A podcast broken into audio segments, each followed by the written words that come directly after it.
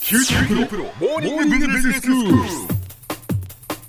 今日の講師は九州大学ビジネススクールで生産管理がご専門の木大武文先生ですよろしくお願いしますよろしくお願いします。先生今日はどういうお話でしょうか、はい、今日はまあランキングのお話をしたいんですが、ランキングですかい何のランキングですか生産管理のまあ品質のお話をはい、をしたいと思います。ええっと生産管理ではよく QCD という言葉を使うんですがえ、ーなん初めて聞きましたあそうでした。 QCD、はい。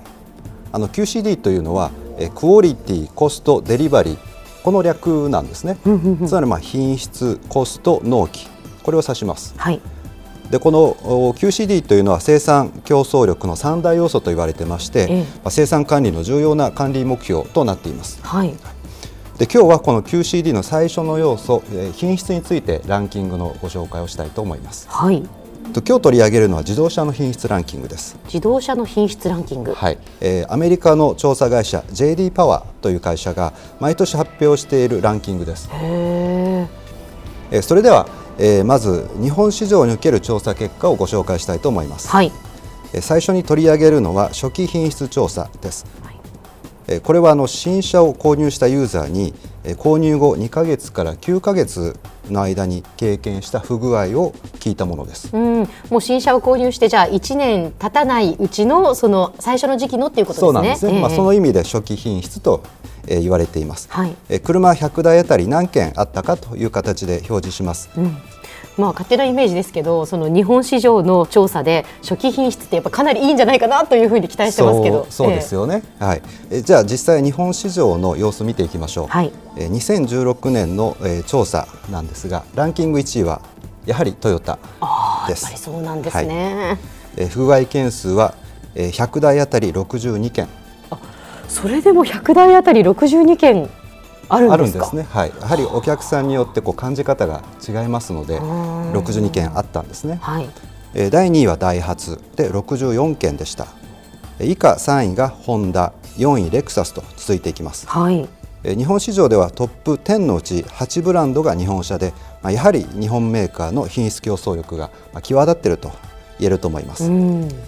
えーただ車を乗っていくうちにこうブレーキがこうブレーキから異音がしたり、えエアコンがこうカビ臭くなっていったりということがありますはいはい。えーこうしたえー経年劣化に伴う品質問題を調査しているのがえー耐久品質調査というものですうーん。えーこれは新車購入後3年から5年経ったユーザーに、えー最近1年間に経験した不具合を、まあ、報告してもらうというものです。はいはい。やはり件数が少ないほど品質が高いということになります。うん。えー2016年の日本市場のランキング見ていきますと、ええトップはえーレクサスでした。そうなんですね。はいこれはじゃあトヨタではなくてレクサス。えーまあ、といってもトヨタグループのレクサスですので、あそうかそうですねさが、まあ、トヨタといったところです。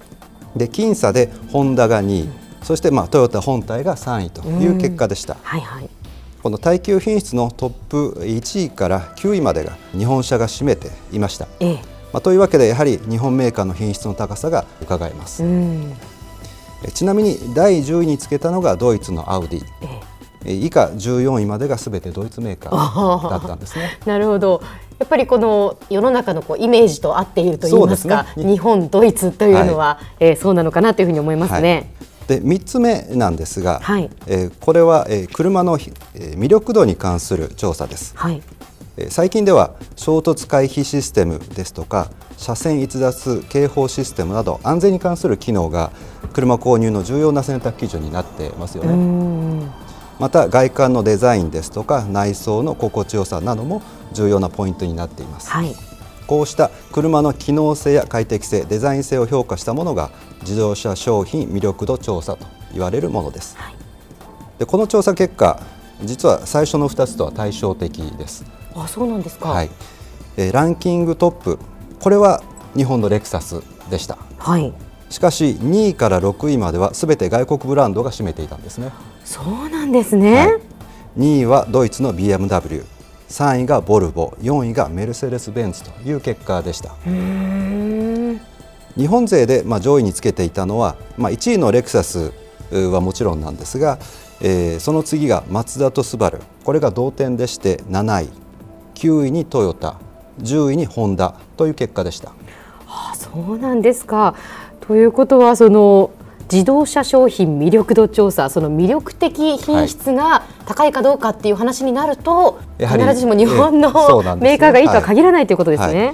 いまあ、トップ10に入っている外国ブランドというのは、実はすべて高級車ではあるんですが、はいはいえ車の魅力づくりという点ではヨーロッパのメーカーに一日の長があるように思います。うん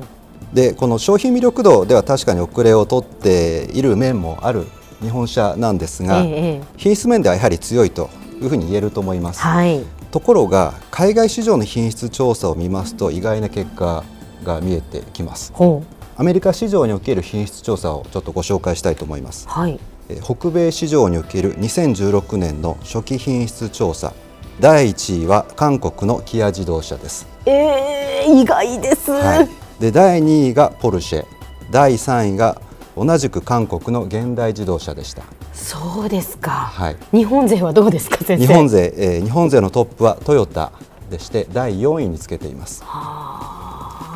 で日本勢ではその次がレクサスの8位日産の10位三菱が21位スバル23位ホンダ24位マツダが28位とうーんあの日本市場では日本車が品質ランキング上位を独占する一方で、えーアメリカ市場では日本車の多くがランキングのまあ真ん中あたりから下位に低迷するという非常にこう不思議な現象が生じています。もう一つ、えー耐久品質調査、えーこれも、えー日本車はあの初期品質よりは若干ランキングは上がってるんですがずば抜けて品質がいいというわけではないんですね。なんで先生こういう結果になってるんでしょうか。はいまあ、一つ考えられるのは、えええーアメリカで販売されている日本車の大半が現地生産車なんですね、はい。まあ、現地工場の品質管理のあ実力がまあ反映されたものと考えられます、では先生今日のまとめをお願いします。はいえー品質は生産競争力の三大要素の一つです日本車は高品質で知られていますところが海外市場の品質ランキングでは日本車の順位は必ずしも高いわけではありません日本のものづくりの実力を理解するためには国内だけではなく海外の状況にも目を向ける必要があります今日の講師は九州大学ビジネススクールで生産管理がご専門の木大武文先生でした。どうもありがとうございました。ありがとうございました